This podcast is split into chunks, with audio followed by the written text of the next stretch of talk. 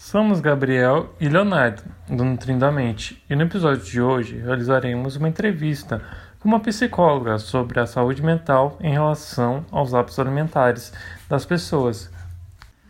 Olá, meu nome é Gabriel Henrique. Eu, hoje eu estou aqui com a psicóloga Rita Rocha para a gente bater um papo a respeito de saúde mental e hábitos alimentares em tempos de pandemia. Rita, eu vou deixar que você se apresente um pouco aí pro pessoal, fala um pouco sobre é, você, a sua profissão, enfim, fica à vontade.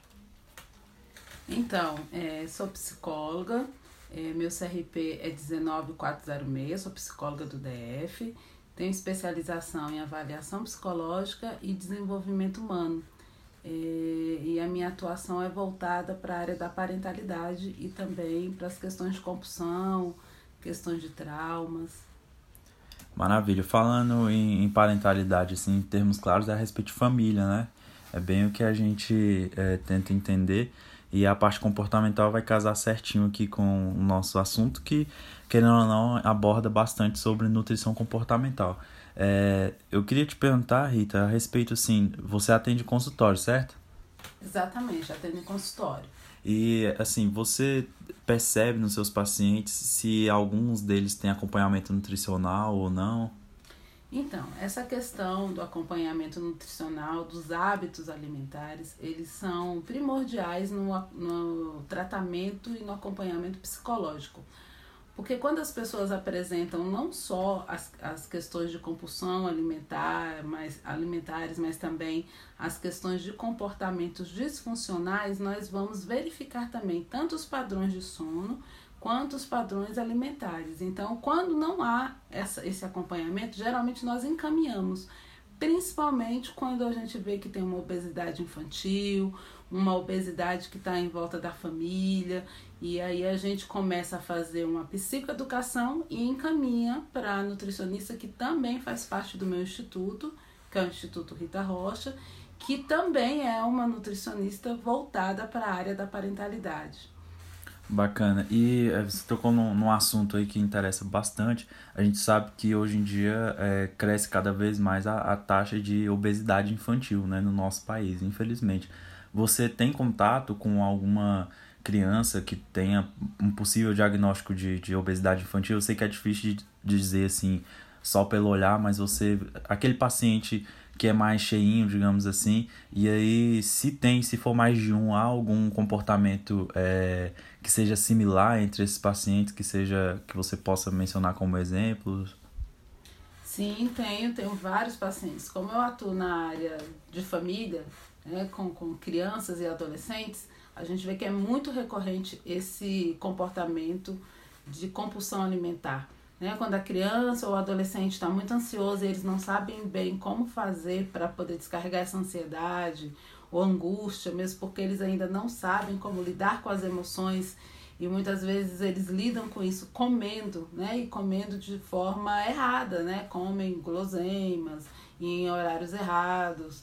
E aí a gente vai perceber e vai conversar com os pais, realmente há sim um comportamento diferenciado na parte alimentar. E aí a gente começa a fazer essa psicoeducação explicando que eles devem procurar sim um acompanhamento nutricional e que esse acompanhamento é importante não só para criança ou adolescente, mas para a família.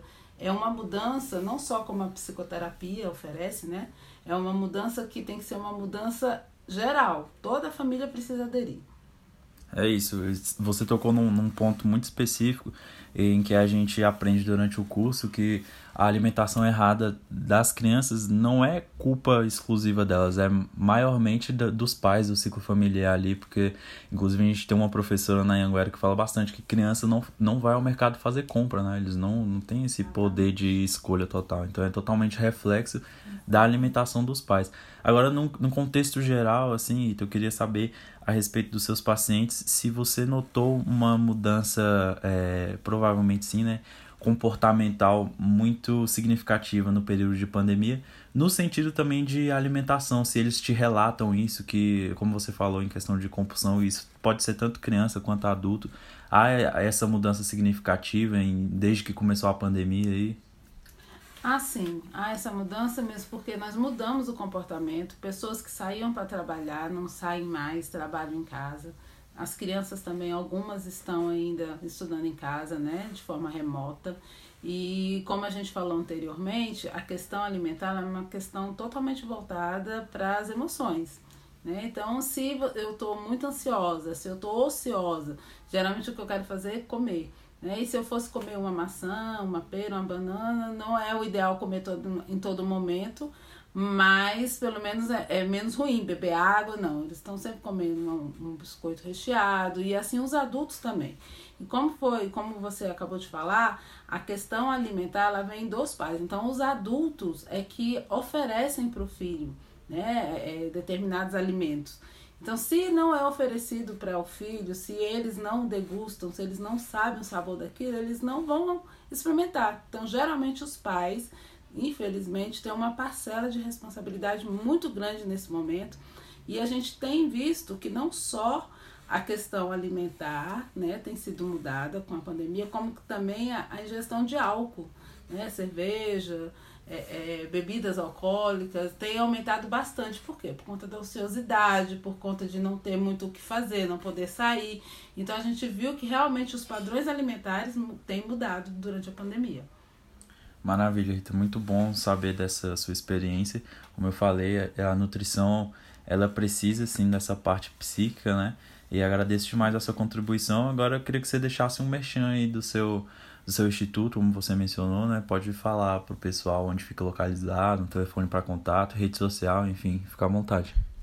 Então, o instituto que nós atuamos é o Instituto Rita Rocha, fica ali na Praça do DI, em Taguatinga Norte. Lá nós temos um acompanhamento multidisciplinar.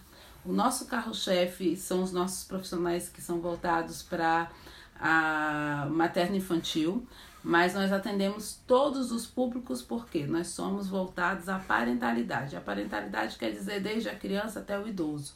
Né? Então temos é, profissionais super capacitados e melhor ainda, eles são treinados para acolher, para receber para não criticar, mas para acolher e orientar, tentar ajudar dentro das possibilidades de cada paciente. Para marcar uma consulta, um acompanhamento conosco, é só entrar em contato através do WhatsApp, que é 61 98466 4528. E nós temos também o nosso Instagram, que nós estamos sempre divulgando trabalhos, promoções, é, sorteios. Agora no mês das mães nós vamos fazer uma força-tarefa, vamos divulgar bastante coisas, bastante, bastante assuntos interessantes, que é o arroba Instituto Rita Rocha. É isso, gente. Gabriel aqui e Leonardo Beltrani, do estágio Nutrição Social. Muito obrigado, conversei com a Rita. Muito obrigado, Rita, pela sua participação. Um abraço, se cuidem. E este foi o primeiro episódio do Nutrintamente. Espero que tenham gostado e até a próxima.